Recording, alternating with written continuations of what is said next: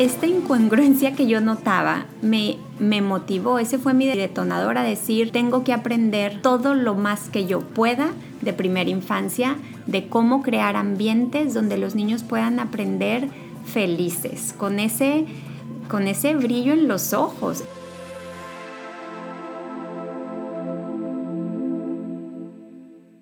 Hola, bienvenido a Infusión, qué gusto que estés por aquí.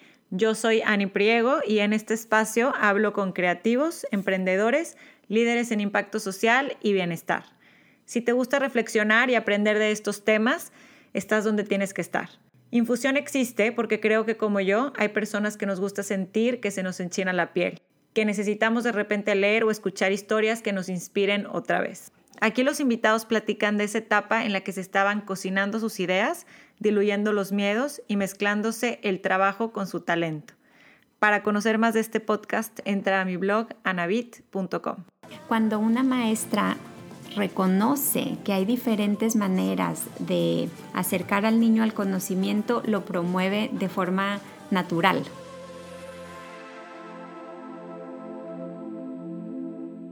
María Castro es educadora, especialista en la primera infancia, graduada summa cum laude de la Universidad de Monterrey. Su maestría la hizo en 2002 en la Universidad de Harvard, especializándose en Education, Learning and Teaching. Con la intención de siempre estar actualizada, ha tomado cursos como el de Teaching from the Child's Perspective en Stanford University, Training in Riverside School en la India, The Reggio Emilia Approach en Italia, entre otros. Actualmente vive con su esposo y cuatro hijos en The Woodlands, Texas, y fue aquí que con más de 15 años de experiencia como maestra en México y Estados Unidos, decidió fundar su preescolar llamado Magic Oak, en el que se enfoca en fomentar en los niños de 0 a 5 años experiencias de aprendizaje a través de la creatividad, el trabajo en equipo, arte, actividades que fomenten la formación de carácter, el valor del juego en los primeros años y más. Estoy emocionada, es mi segundo podcast que grabo en vivo con la persona, la invitada en, aquí conmigo. Y estoy muy emocionada porque tengo a María Castro enfrente de mí, una persona a quien le he aprendido mucho estos últimos años, una mujer formadora, educadora de niños. Tiene una misión en la vida, no les voy a adelantar, pero vamos a platicar de, de qué es esta misión, cuándo la descubrió, por qué quiere que, los niños de 0 a 5 años se formen y crezcan con, ciertos valores, con, ciertas habilidades, ciertas aptitudes, educación y también formando familias y, papás, obviamente, en este proceso. Entonces, María, muchas gracias por estar aquí, por aceptar esta invitación a Infusión. Gracias, Ani, gracias a ti y me encanta que sea en persona. Me encanta que sea en persona, así que me siento parte de todo afortunada de que lo estoy haciendo aquí contigo presente. Qué padre, yo también. Tiene, tiene un toque especial. María, platícame, ¿cuándo empieza esa cosquillita de decir, me, me interesa como la formación de los niños, la educación en general? que ¿Te acuerdas de algún momento, alguna situación en particular? Sí, mira, hay una historia eh, que es real, yo creo que te la he contado, Ani. Yo encontré hace poco mi diario de cuando era niña. ¿no? Entre, tantas mudanzas, este, mi esposo un día abre una caja y me dice, mira María, tu diario de cuando tenías seis años. Y en ese diario yo escribí, quiero ser maestra. Y entonces es, es algo que, que siempre he tenido muy claro, que yo quería ser maestra, pero no sabía como los detalles. Entonces empecé eh, a los 17 años, empecé mi carrera de educación y y ahí empecé a trabajar con niños pequeños. Pronto me di cuenta que quería trabajar con niños pequeños. Empecé a ser maestra de preescolar, empecé a visitar muchos preescolares y como que me daba cuenta que había una incoherencia entre lo que yo estaba aprendiendo en la universidad y lo que veía pasar en los preescolares. Yo lo que estaba aprendiendo era que los niños necesitan aprender con cariño, aprender con respeto, aprender jugando, aprender haciendo, con muchas cosas sensoriales. Y lo que yo veía es que había worksheets y planas y repeat after me and color inside the line. Entonces, como que esta incongruencia que yo notaba me, motivó, ese fue mi detonador a decir, tengo que aprender todo lo más que yo pueda de primera infancia de cómo crear ambientes donde los niños puedan aprender felices, con ese brillo en los ojos. Ese es uno de mis termómetros como maestra. Cuando termino el día y veo a mis niños que se van a sus casas con brillo en los ojos, pienso, fue un buen día, fue un buen día. Para entrar en contexto, ¿dónde estabas en México? Yo nací en Sinaloa, soy de los mochis. Entonces, el diario lo escribí en los mochis y la universidad la estudié en Monterrey. Entonces, la teoría, o sea, lo que tú estabas estudiando, la teoría sí, siempre ha estado, porque dices que, que tenías como este contraste pero entonces la teoría siempre ha estado basada, digo no siempre, pero como que sí había cuando tú estudiaste todas estas teorías de que los niños deben aprender cómo. Claro, tú. claro, que los niños aprenden construyendo su propio aprendizaje, aprenden tomando en cuenta sus intereses. Siempre ha estado Piaget, María Montessori, las escuelas de Reyo Emilia, tienen más de 100 años, ¿sí? Lo que pasa es que eh, y ya tú me vas dando norte, Ani, de qué tanta historia o no puedo contar, pero... Mucha, nos encanta, nos encanta tener estas anécdotas, historias. O sea, como el contexto es cuando se empezaron las escuelas y, a quien le gusta a Sir Robinson, él, él, tiene este video muy lindo, ¿no? Que es el más visto en YouTube, que explica, cuando se crearon las escuelas, se crearon bajo el, el método de las fábricas, ¿no? De, de cuando empieza la revolución industrial, pues había que enseñarle a los obreros haces paso A, paso B, paso C para que me salga tal producto. Entonces así se crearon las escuelas, como queriendo formar niños que sigan esas instrucciones, pero el mundo ha evolucionado, el mundo es otro. Entonces las habilidades que nuestros niños necesitan ahora son completamente diferentes a las que necesitaban en esa época, ¿no? Entonces ahora lo que nosotros necesitamos o lo que nosotros buscamos fomentar en los niños es imaginación, creatividad, trabajo en equipo, empatía, respeto al otro, colaboración, que esas son las habilidades de, este siglo. Entonces, eh, la escuela tiene que cambiar, tiene que cambiar del modelo de, de fábricas a un modelo donde cada niño tiene su motor propio, cada niño va a crear lo que va a ser su, em, su, empleo o su proyecto de vida. Entonces, así como está evolucionando el mundo, las escuelas tenemos que evolucionar también. Qué interesante, no tenía idea de, este, de, cómo habían iniciado. Ahora dime, ¿quién inventó los worksheets? ¿Por qué los worksheets? ¿Por qué dijeron alguien, o sea, para empezar a escribir y de ahí, pues, ¿cómo, cómo fue? ¿Qué sabes tú de esto? Mira, esto de los worksheets, pues no sé cómo empezó. Lo que pasa es que es es muy fácil, eh, es algo que es muy medible, es algo que es muy observable, es algo, nos da esta sensación de control a los maestros, ¿no? Como ya hice worksheet del número uno, del número dos, del número tres, por lo tanto ya trabajé número uno, dos y tres. Entonces sientes que está en tu control, pero en realidad, ¿qué tanto de eso se fue? al niño, qué tanto de eso se le quedó al niño. Entonces, eh, no, no, te sabría decir quién lo inventó, pero sí sé que como maestra es muy fácil planear. O sea, si tú planeas, esta semana voy a ver color rojo, número 2 y letra A, eh, sientes que lo tienes muy controladito. Entonces les das una plana, un worksheet a los niños de esto y, cumpliste tu planeación. Pero en realidad es que el ser humano no somos así, somos mucho más complejo de eso, ¿no? Entonces, lo que nosotros estamos proponiendo, lo que nosotros apoyamos es una enseñanza donde, donde realmente le llegue al niño, o sea, enseñar para la comprensión, enseñar con emoción, enseñar donde el niño se sienta partícipe, co-creador del aprendizaje. Entonces, un worksheet es poco inspirador. Muy poco, sí, pero totalmente sí. Cuando incluso como mamá te llega a la casa el worksheet, tú lo viste al lado del punto de vista de maestra, pero en casa te llegan cinco, seis worksheets y, ah, mira, esto es lo que hizo, esto es lo que está haciendo, como dices tú, muy medible, muy, ahí está, ¿no? Papelito habla. Sí. Pero no tiene el impacto, el impacto deseado, me voy a acercar yo cuando hable aquí. María, vamos a, a continuar. Entonces, estás estudiando, notas esto y dices, bueno, yo quiero enfocarme en niños de, preescolar. Sí, de preescolar. Eh, yo creo que la ciencia es muy clara en cuanto al impacto que tienen los primeros años de vida en las personas. Eh, las universidades serias, eh, Stanford tiene un programa muy lindo que se llama Being Nursery School, que como te digo, Annie, no es nuevo, tiene muchísimos años eh, y empezaron a trabajar con niños pequeños.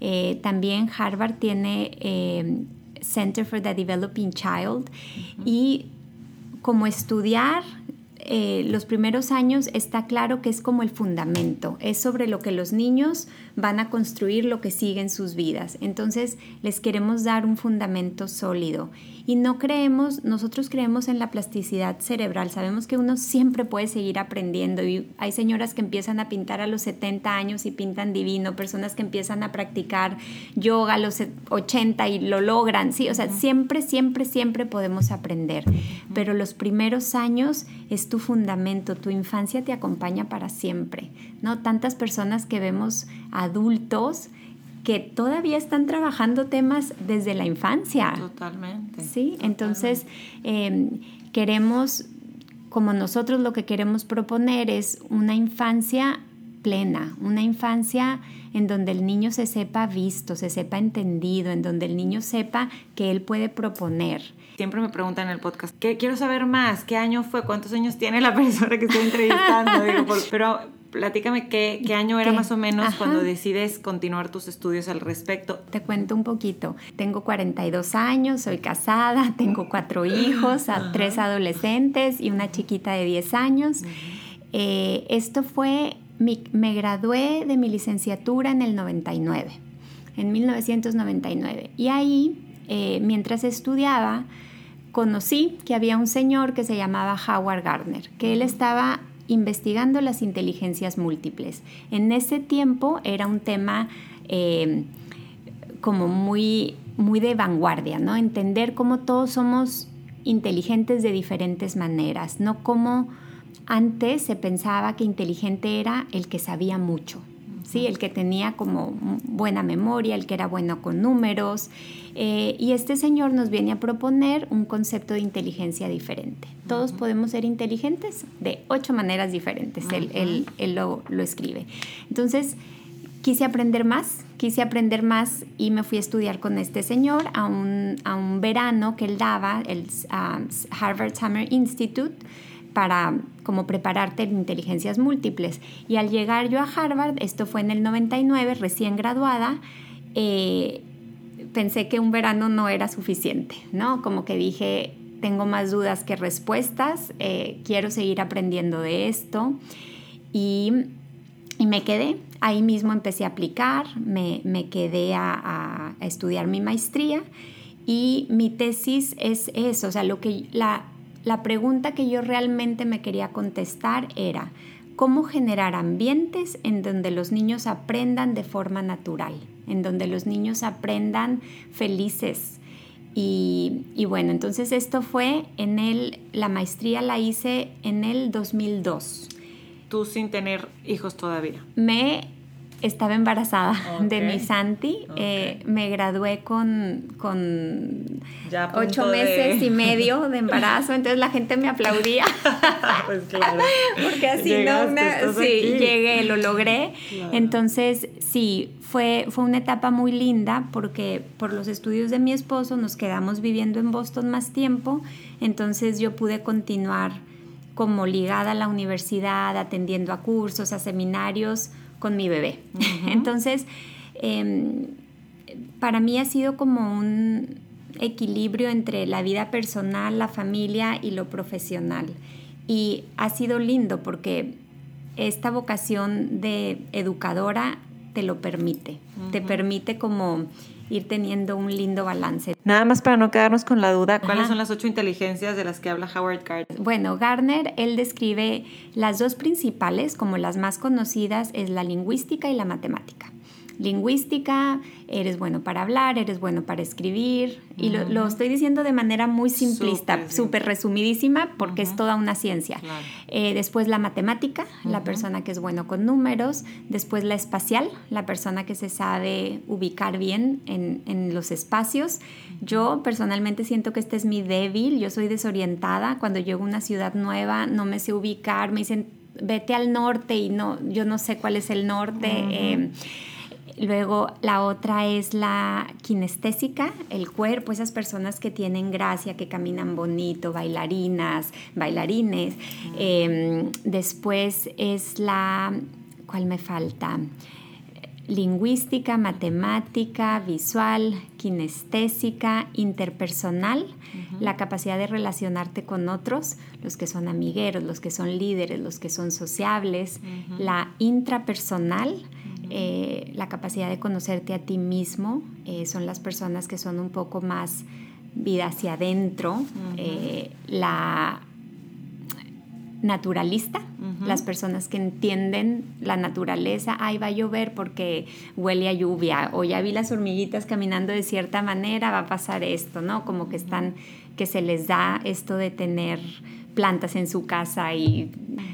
Y una más es la como la trascendental, la capacidad de entender que hay algo más. Mm. Yo creo que es una base, ¿verdad? Se ha, se ha hablado muchísimo de, esto y se ha construido mucho sobre esto, pero yo creo que la, la idea básica es todos tenemos diferentes talentos, todos eh, no solo hay una manera de ser exitoso, no solo hay una manera de ser inteligente, podemos ser inteligentes de diferentes maneras y, el mundo necesita esas diferencias.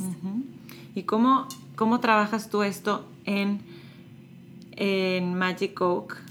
Yo sé que andamos medio de, arriba para abajo en la línea, pero en tu kinder que fundaste hace, dos años.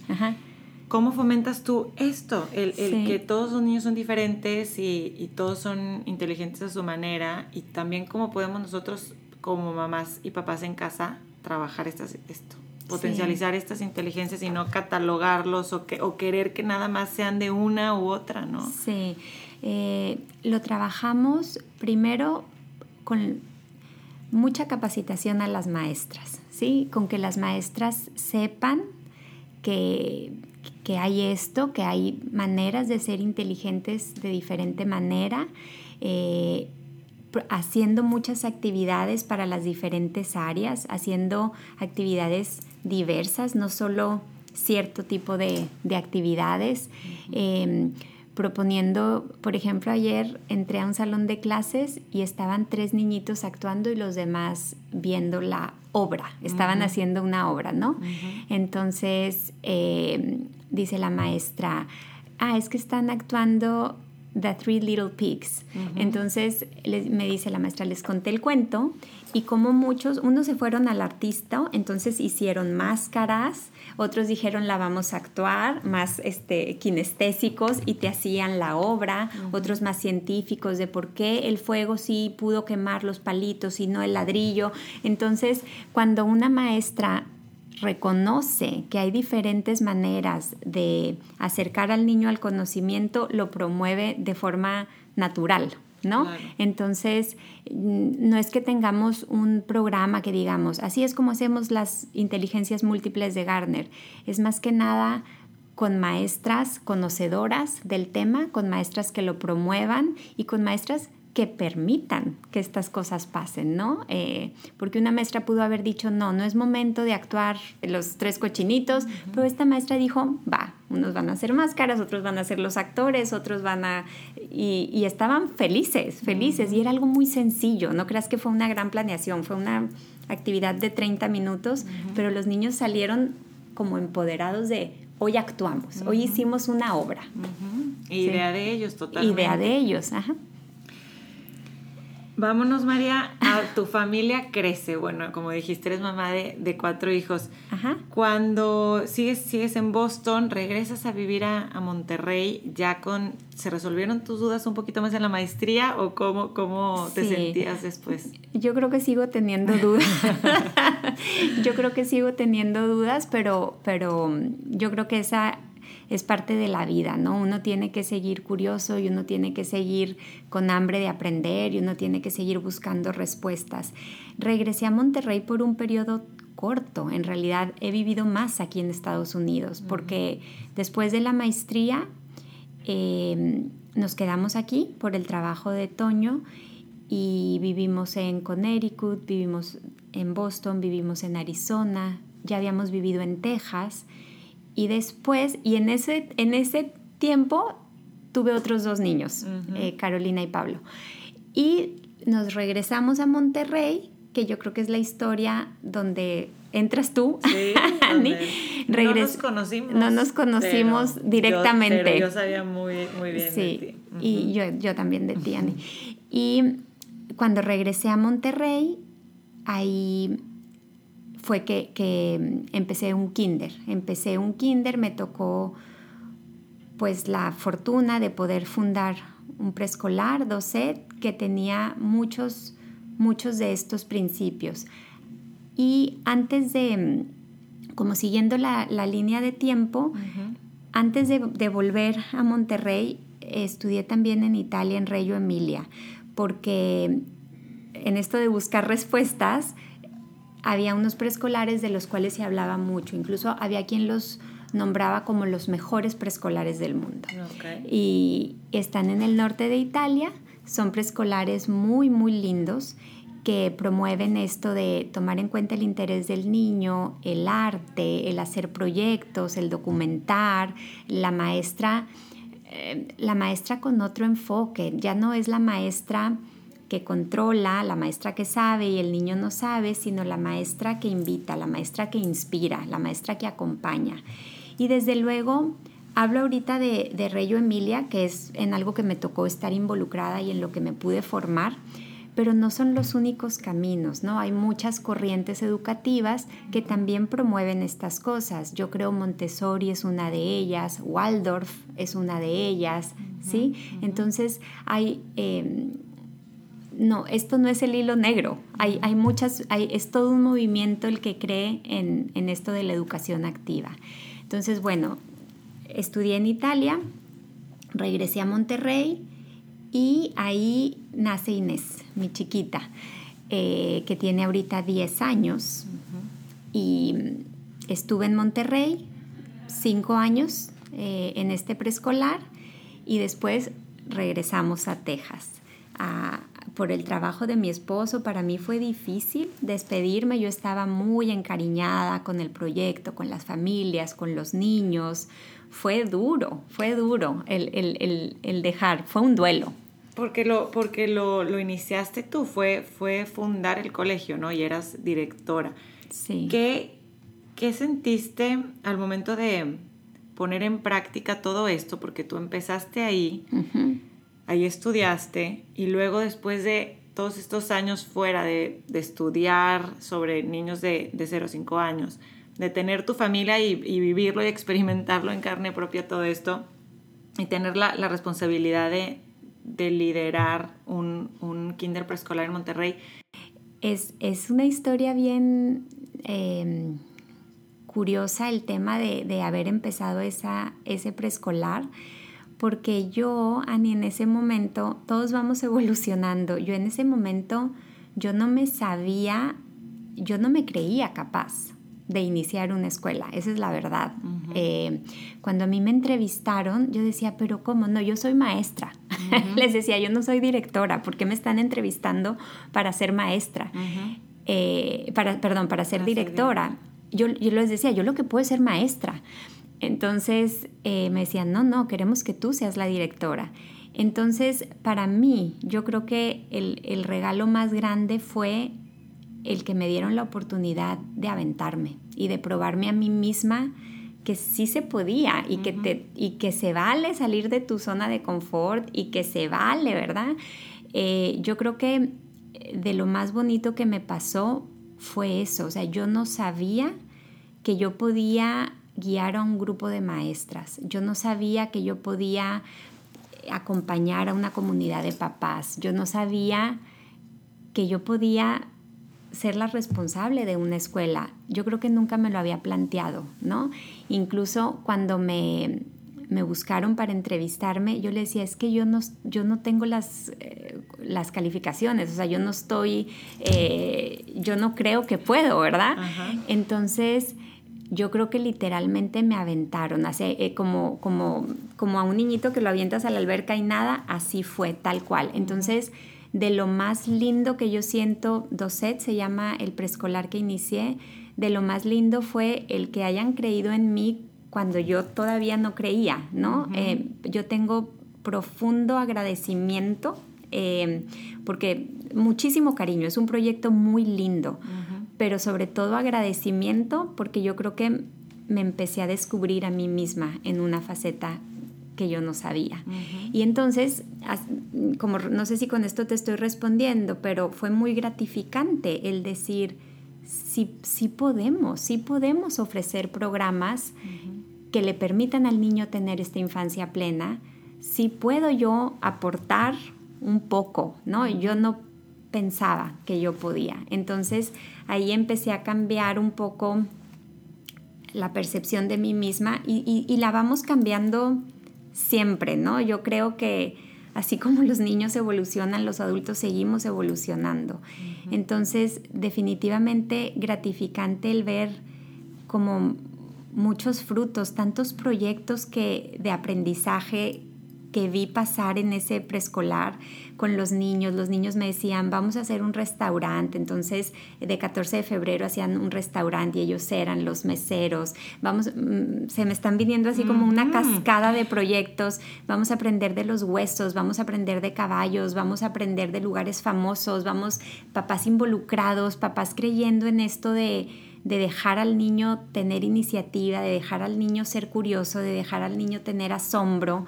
Entonces, eh, definitivamente me encantó el sentir que yo podía aportar y me quedo totalmente agradecida. Es un sentimiento muy lindo el darte cuenta pude hacer algo.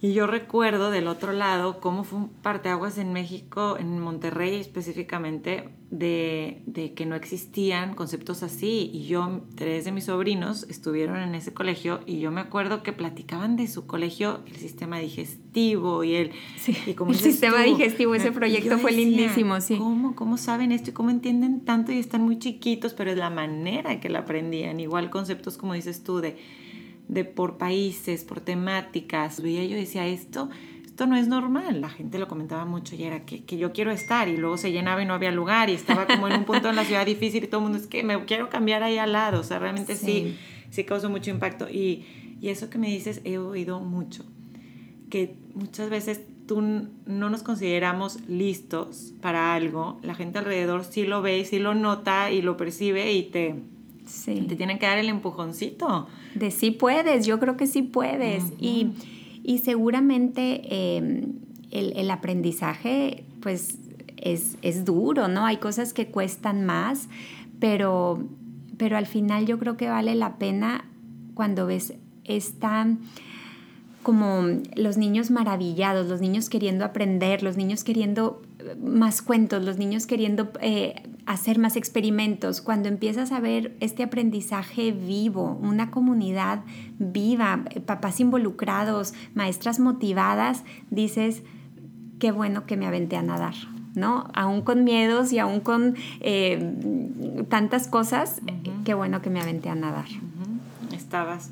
Sí. Estabas listísima, pero, pero a veces no nos damos cuenta.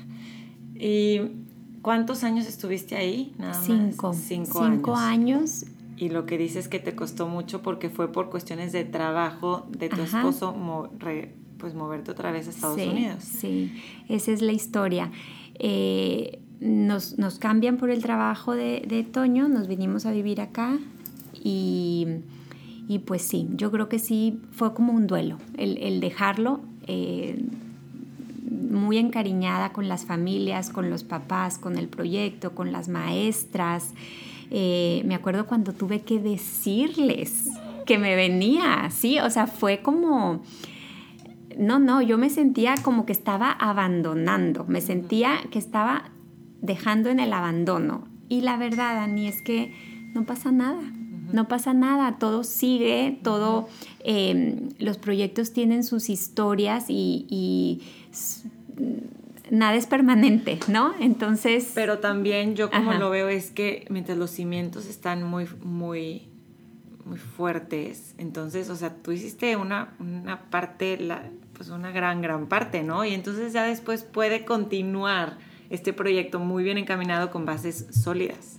Ojalá, ojalá así sea, pues ojalá así sea, sí. Y, y ¿cuándo decides crear ahora este kinder, este preescolar? Le llamamos kinder en México, pero, aquí es en preescolar. Es preescolar en, en Texas, en The Woodlands, Texas, cuando me dicen que María Castro se viene a vivir a The Woodlands y yo no te conocía más que de, de muchos comentarios y, personas que me hablan de ti, yo dije, no, yo quiero que, me, que un curso, yo necesito algo, estaba en plena, mis hijos estaban más chicos y yo que me encantaría conocerla y que, y que me aporte algo con todo ese conocimiento que tiene te conozco, nos das un curso muy, muy padre que todavía practico en, mi vida como mamá y luego me entero que vas a poner un preescolar aquí. Y entonces ahí fue la revolución porque decíamos un concepto para, para la gente que vivimos aquí, que no somos de Estados Unidos, pues inmediatamente fue como, ¿qué, qué va a ser? ¿Qué, ¿Qué concepto tienes conociéndote? ¿Cuándo decides voy a empezar a emprender? Ah, voy a, vivo aquí, voy a empezar aquí algo. Mira, yo creo que Magic tiene dos años, pero en realidad tiene muchos más, ¿verdad? En realidad tiene muchos más porque mm, para mí este siempre había sido como mi sueño, ¿no? El decir, ojalá yo algún día pueda tener un preescolar, ¿no? y, y lo veo porque como que hay muchos elementos de decir, se necesitan preescolares así, lo podemos hacer, el mundo lo está valorando, ¿verdad? Y, es un proyecto que se puede autosustentar, ¿sí? O sea, no es un hobby, es un proyecto que se puede mantener a sí mismo. Entonces, mm, desde luego no, no, no, soy sola, o sea, no, mm, para nada tomo el crédito yo, porque Magic Oak está construido por muchísimas personas que, son claves y pilares en, este proyecto. Em, yo cuando llegué, yo no quería saber, yo venía viviendo mi duelo. Yo, este, yo quería cuidar a mis hijos y a mi esposo y estar tranquila. Y se nos acercaron un grupo de personas y nos dijeron, queremos poner un preescolar, sabemos que tú tenías un preescolar, ¿cómo ves? Nos animamos, mira que en esta zona que está creciendo mucho, familias nuevas. Y y personas muy buenas, personas en quien yo confiaba y con personas con quien yo me sentía segura de, iniciar un proyecto, pero mi respuesta era, ay, no sé, como que yo lo pensaba y decía, sí, no, sí, no, dudas y, las dudas también de antes, pero estoy lista, es otro país, no es mi país. Em, son otras reglas, son otra manera de hacer las cosas, hay muchas cosas que yo no entiendo. Y, y pues yo creo, Ani, que me ganó el sueño, me ganó el sueño de decir, creo en que debemos ofrecer espacios donde los niños puedan ser creativos, donde los niños se sepan queridos, donde los niños tengan imaginación, donde los niños trabajen con cosas sensoriales, donde los niños disfruten la naturaleza, siembren. Em, entonces, yo creo que el sueño o la esperanza le ganó al miedo y al confort eh, porque no es fácil, no es fácil. Eh, tuvimos muchos obstáculos, lo sabes bien, y, y es mucho trabajo, es, es, mucho trabajo, hay mucho que aprender, muchas leyes, cómo hacerlo, desde cómo establecer una empresa, temas de abogados, temas de recursos humanos, temas de la licencia con el Estado de Texas, cómo hacerle para tener un, preescolar, cómo capacitar a las maestras. Yo sentí que me tuve que preparar mucho eh, en entender cómo hacerlo y eso, eso es trabajo, son horas, son horas de, como dices, como decíamos cuando llegaste, de dormirme a las 3, 4 de la mañana porque estoy leyendo. Entonces, em, pues sí, no, no es fácil, es trabajo, pero yo creo que ganó el sueño, o sea, ganó el decir, creo que esta es una misión, creo que esto es un llamado, es, es, no sé, Ani, no sé si vas a pensar que estoy loca, pero es como cuando uno siente ese llamado tan fuerte, hay que ir superando los obstáculos para llegar, porque si no, no estás en paz. Entonces, es, em, ganó el llamado, ganó el escuchar a decir, yo creo, María, que tú puedes construir un espacio para estos niños, para estas familias, un espacio bilingüe. Entonces, así fue. No, no te sé decir cuándo, o sea, tu pregunta es cuándo decidiste, fue como un proceso, no es que haya sido un día, fue un proceso, fue, fue también como la vida diciéndote sí, poniéndote a las personas eh, que necesitabas. Eh. Y lo que me encanta mucho de esta historia es cómo siempre pensamos tenemos ese sueño y tú nunca pensaste que iba a ser fuera de México, ¿no? O sea, pues estás yo, mi kinder México porque es mi país y ahí...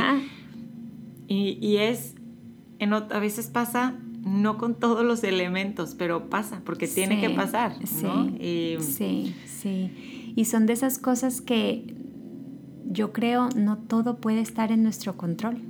Hay cosas que, que pasan y y pues la vida te va poniendo, ¿no? Entonces, yo creo que Magic Oak se decidió eh, en un proceso, se decidió, al menos en mí, yo creo que un punto clave es sentir totalmente el apoyo de mi esposo, el, saber que, que, él entiende a muchos temas que yo no le entiendo, saber que él estaba como motivado y él me decía, María, yo creo que sí puedes y yo creo que debes hacerlo, yo creo que debes hacerlo porque te toca, me decía, te toca, ¿no? Entonces, em, para mí yo creo que ese fue un pilar, el sentir su apoyo y también pensando como mamá, yo quería darle a mis hijos el regalo de verme a mí plena, de verme a mí realizada, de verme, mi mamá también tiene su propio proyecto, no somos nosotros su único proyecto.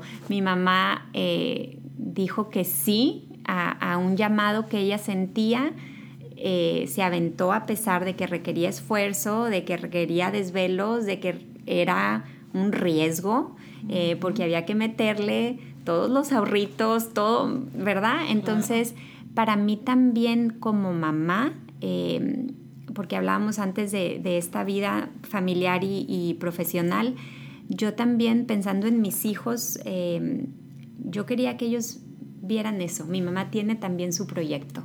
No, no. Hablas mucho de eso en, en pláticas que has dado, de cómo mamás felices crían hijos felices. Sí. ¿Qué piensas tú que podemos hacer fuera porque la educación, y tú lo promueves mucho a través de, Magic Oak, pues no nada más vienen aquí de 9 a 2, 9 a 3 y después se van a su casa y, y, qué padre, ¿no? Sino cómo, cómo logras hacer esta, este cambio de conciencia y este, esta comunidad con estos mismos objetivos en, en la educación y crianza de los niños. Sí, mira, yo creo que fue de las primeras cosas que descubrí cuando empecé a ser maestra de preescolar, que los papás tienen muchísimo más efecto en el niño que, la maestra. ¿sí? Eh, los niños al final del día son de sus papás y el efecto, la influencia que tienen los papás es mucho más profundo que el que yo puedo tener como maestra. ¿sí? Entonces, eh, pienso que una escuela tiene que tener oportunidades para que los papás también se formen, participen. Entonces por eso en Magic Oak creamos muchos espacios para que las mamás vengan, para que los papás vengan como participantes y como a ser educados, ¿no? Entonces creamos muchas pláticas para ellos. Eh, el anhelo de Magic Oak es ser una escuela para la familia, que, que todos se sientan parte, no nomás es mis hijos van a Magic Oak, sino vamos a Magic Oak. Y, yo creo que ahí vamos, yo creo que las familias eh, sí se sienten sí se sienten parte. Entonces es, algo que se hace intencionalmente, ¿sí? O sea, la escuela lo tiene como un valor, es uno de nuestros core values, el, involucrar a las familias y lo hacemos dando inducciones de así es como enseñamos. Eh, te invitamos a que vengas, a que participes, a que hagas estas actividades y también traemos muchos em, maestros a que enseñen a papás con pláticas tú viniste la semana pasada. O sea, eventos como esos los promovemos mucho para que se permetan bien a la vida familiar. Me quedé con una duda y tengo aquí una pregunta para que no se me olvidara, porque es algo que luego decimos, ¿cómo le hago? ¿Cómo enseñamos a los niños la emoción? O sea, porque es algo que mencionaste mucho, que se emocionen, que participen. ¿Cómo, cómo, cómo crear estos espacios en nuestra vida diaria. Sí, mira, yo creo que el niño mm, naturalmente tiene este sentido de asombro, naturalmente quieren aprender, naturalmente se emocionan, ¿no? Si seguimos.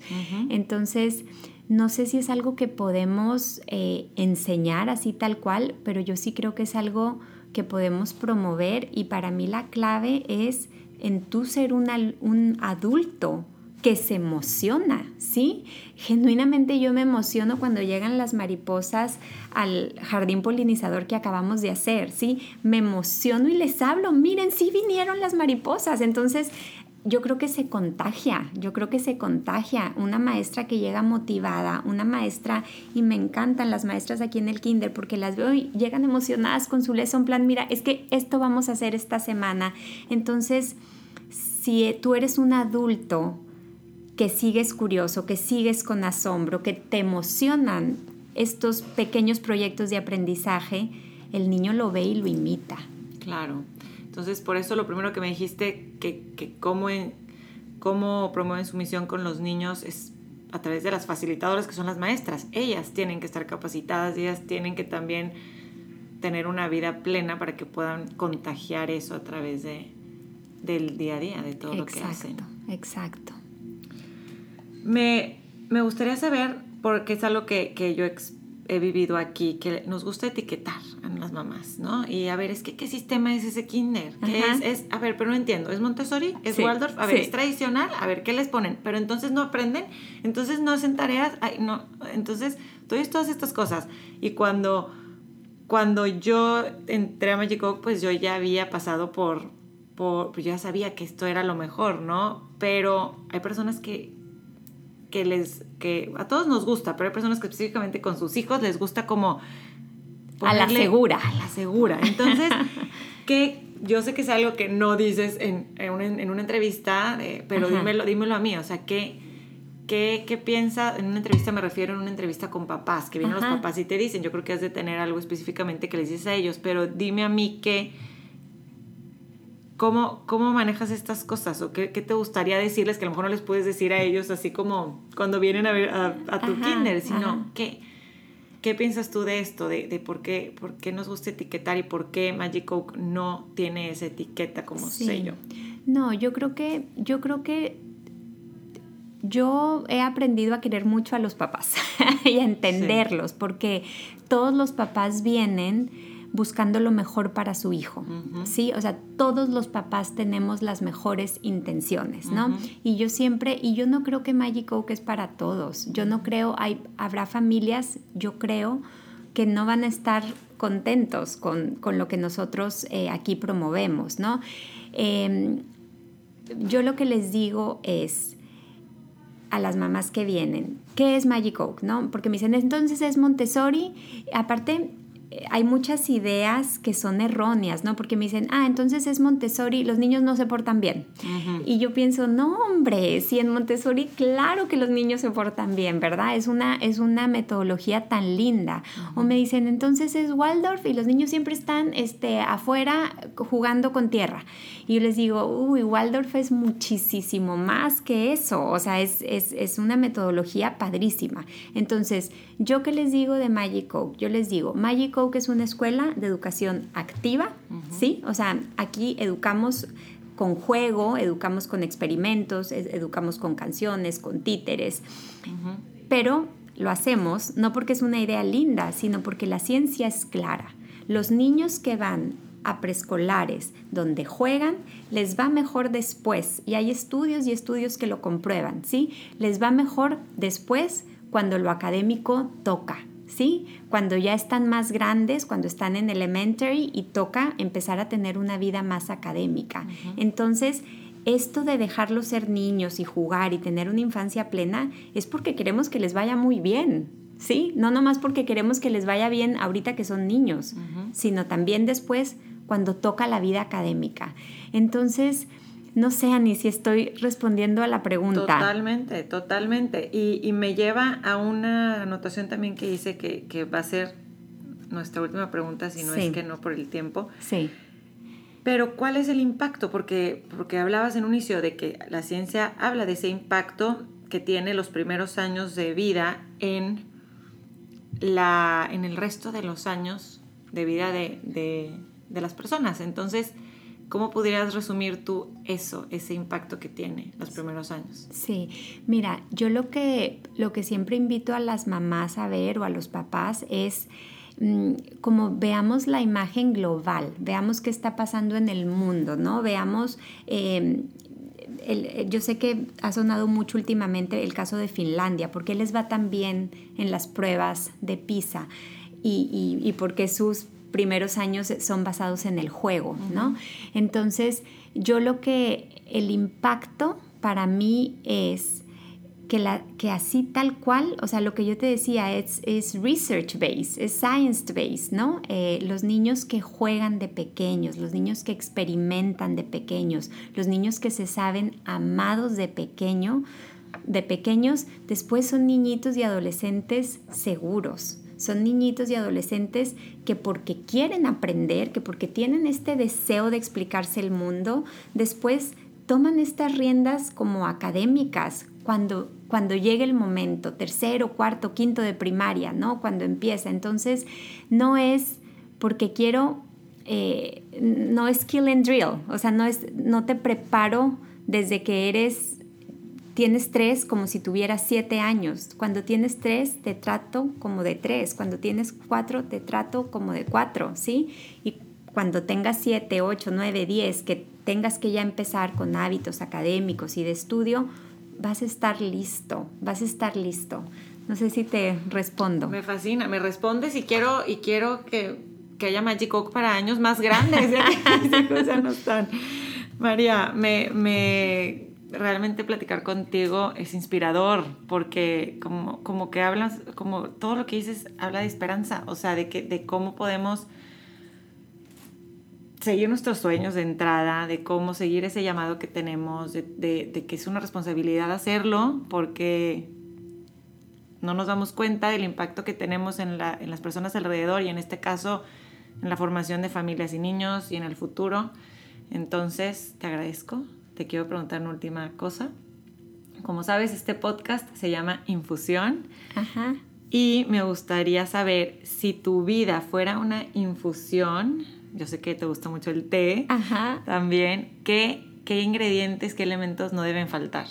Mira, yo creo que no debe de faltar la paz. Eh, para mí siempre un termómetro o un elemento de mi infusión es, ¿esto me da paz? Y si sí, me da paz, quiere decir que sí. Esto eh, me da alegría, esto me está requiriendo un crecimiento de mí misma, ¿verdad? Porque tengo una amiga que dice, ni lo fácil es fácil. Todo requiere, ¿verdad? Un esfuerzo, un crecimiento.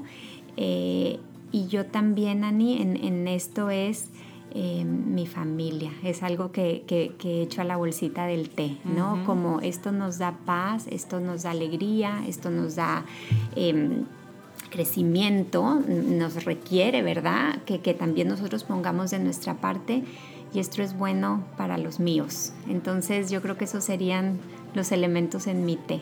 Muy bien, muchas gracias María. Y bueno, algo más. Dímelo, todavía hay tiempo. Este, un segundo. Eh, es bueno para los demás. es bueno para los demás. O sea, yo creo que, que mi anhelo más grande es que los niños que vienen a Magic Oak o que mis hijos tengan su misión, la luchen por ella, pero que en esa misión consideren también al otro. Entonces yo también aventaría eso a la bolsita del té. Totalmente. De hecho, este, este podcast, uno de los elementos de, de los pilares y de los temas que tratamos es el impacto social. Exacto. Y, y por eso estoy aquí, porque tú eres gran ejemplo de eso. Gracias. gracias.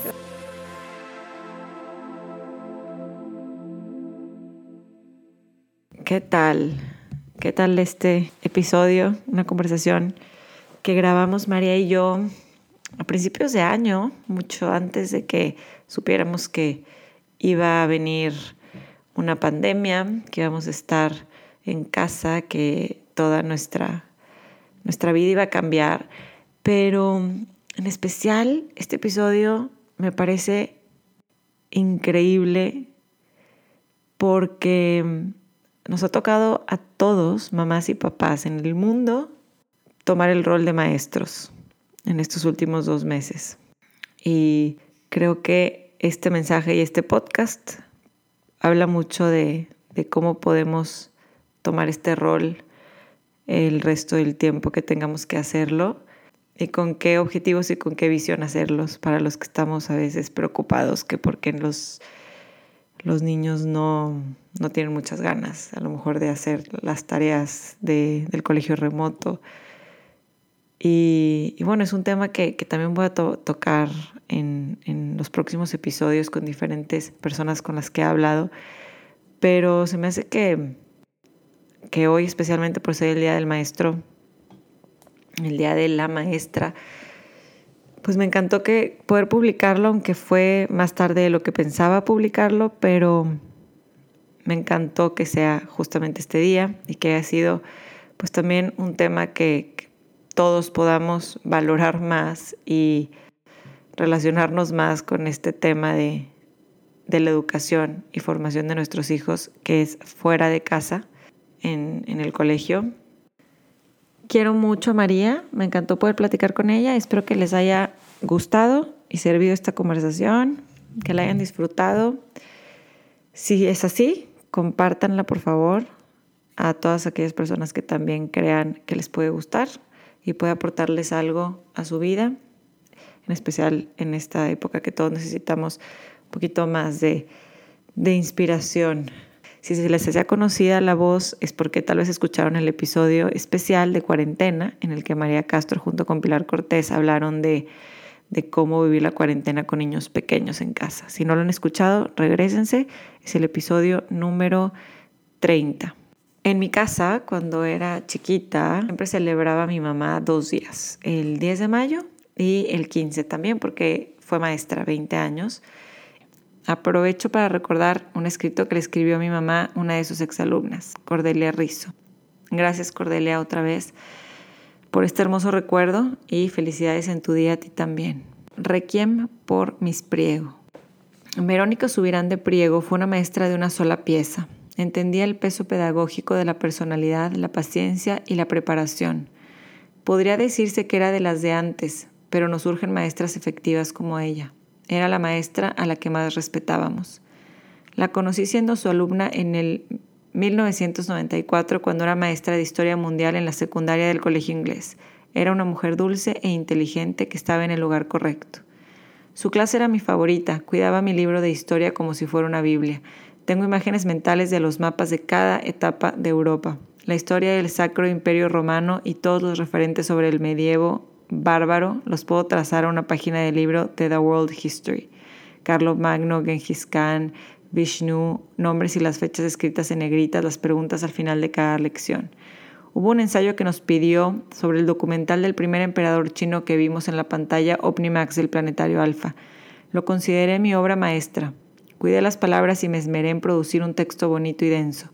Me fascinó el entierro de Shin Shiwang con los guerreros de terracota y comenzó ahí mi interés permanente por los rituales de despedida. Nos platicaba a veces de un viaje reciente a la India, describía el olor del Ganges y los rituales del entierro y de vida que se hacían a las orillas del río. En tercero de secundaria hicimos un libro con nuestras historias de vida. Temo que lo tiré accidentalmente en la última limpia, pero a la primera persona que le pedí que escribiera algo en las páginas vacías fue a Miss Priego.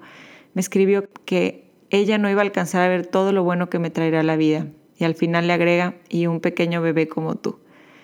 Nos vimos algunas veces después del 97, platicábamos sobre todo de nuestra experiencia como profesoras. Me contó de su hija María André en Inglaterra, cómo entendió que ya no era la mamá, sino la abuela, y el respeto total que le merecían sus hijas e hijo ahora que formaban sus familias. La veo en fotos de su perfil de Facebook rodeada de nietas y nietos y la imagino con una vida privilegiada, alegre, plena. La última vez que nos vimos hace unos ocho años, nuestra conversación amable terminó con algo de tensión. Amaba a mis profesoras y profesores, pero la memoria de mis compañeros estaba siempre vinculada al aislamiento, la intolerancia y a la incomprensión tras la renuncia de mi padre a la gobernatura. Tuvo que escucharme decir que yo pensaba que mis excompañeros, sus exalumnos, me debían una disculpa. Lo dije con la memoria de mi propio dolor. La conversación se, tornó un poco, un tanto amarga, y mis pliego me instaba a ser más comprensiva. Yo insistí. A mis 34 entiendo que es pecado hablarle mal a una madre de sus otros hijos. Comprendo mucho mejor el mundo en el que cursé la primaria y la secundaria y siento más compasión por los adolescentes. Miss Priego, la maestra y la madre orgullosa, se fue de este mundo a los 63 años. Me dicen que sucumbió al cáncer. Me cuesta pensar en su sufrimiento. Ya no voy a poder visitarla para contarle de las cosas buenas que llegaron a mi vida.